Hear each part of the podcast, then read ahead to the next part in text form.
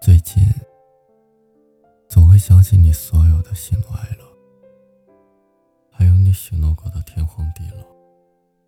可是你把本来属于我们的细水长流，正式的转交给另一个人了。我知道，要陪你过下半生的人，不是我。朋友说，那天你笑得很开心。